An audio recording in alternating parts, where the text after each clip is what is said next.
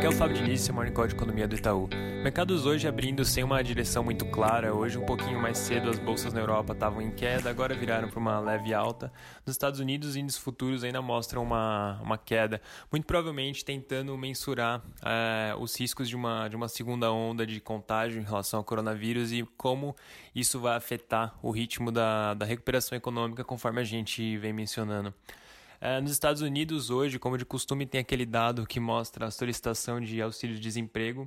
Como a gente tem comentado, esse dado vinha melhorando num, num ritmo gradativo e, a, e, na semana passada ele veio um pouquinho abaixo das expectativas do mercado, ou seja, ele veio um pouco pior do que esperado.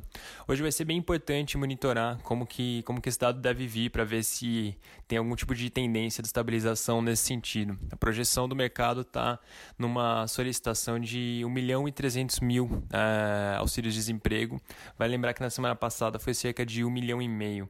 No Brasil, o grande destaque destaque do lado político foi a aprovação da, do PL do saneamento, que é um PL bastante importante. Ele traz uma série de mecanismos que facilitam a entrada do capital privado no setor, o que deve trazer uma ampliação bem grande da cobertura de saneamento no país. Isso é algo realmente muito importante. O Ministério da Economia também tem uma estimativa que pode gerar uma criação de empregos forte também. Então, sem dúvida nenhuma, uma notícia bastante positiva. O Senado manteve o texto que foi aprovado pela Câmara dos Deputados, então a proposta segue agora para para a sanção presidencial. É importante também do lado político, ontem o noticiário fala que teve uma reunião é, entre algumas lideranças do Senado para definir uma, os próximos passos agora, mais medidas para continuar ajudando na, na, retomada da economia. Então vai ser importante acompanhar como isso se materializa também. É, do lado macro, hoje um dia bastante cheio, agora há pouco saiu a confiança da construção, referente ao mês de junho. O resultado veio melhor do que aquela prévia extraordinária que a GV soltou há duas semanas atrás. O índice mostrou uma alta de, de 9 pontos no, no mês.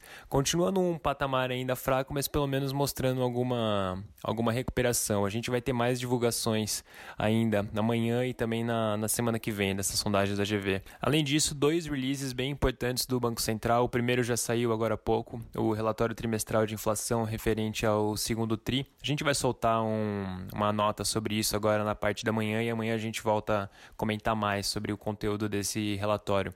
E além disso, hoje às três da tarde, a CMN vai definir a, a meta de inflação para 2023. Muito provavelmente eles devem definir ou 13,25% ou 3% ao ano. Por fim, acabou de sair o IPCA 15 de junho. O índice mostrou uma variação de 0,02% positiva no, no mês, o que foi um pouquinho acima, tanto que as expectativas do mercado, que eram uma pequena queda de 0,05%, e também que a nossa projeção de 0,09%.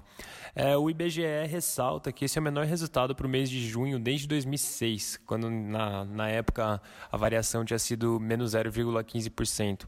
Com isso, a inflação acumulada em 12 meses agora está em 1,92% e o acumulado no ano em 0,37%, que é um patamar bastante baixo. É isso por hoje, um bom dia a todos.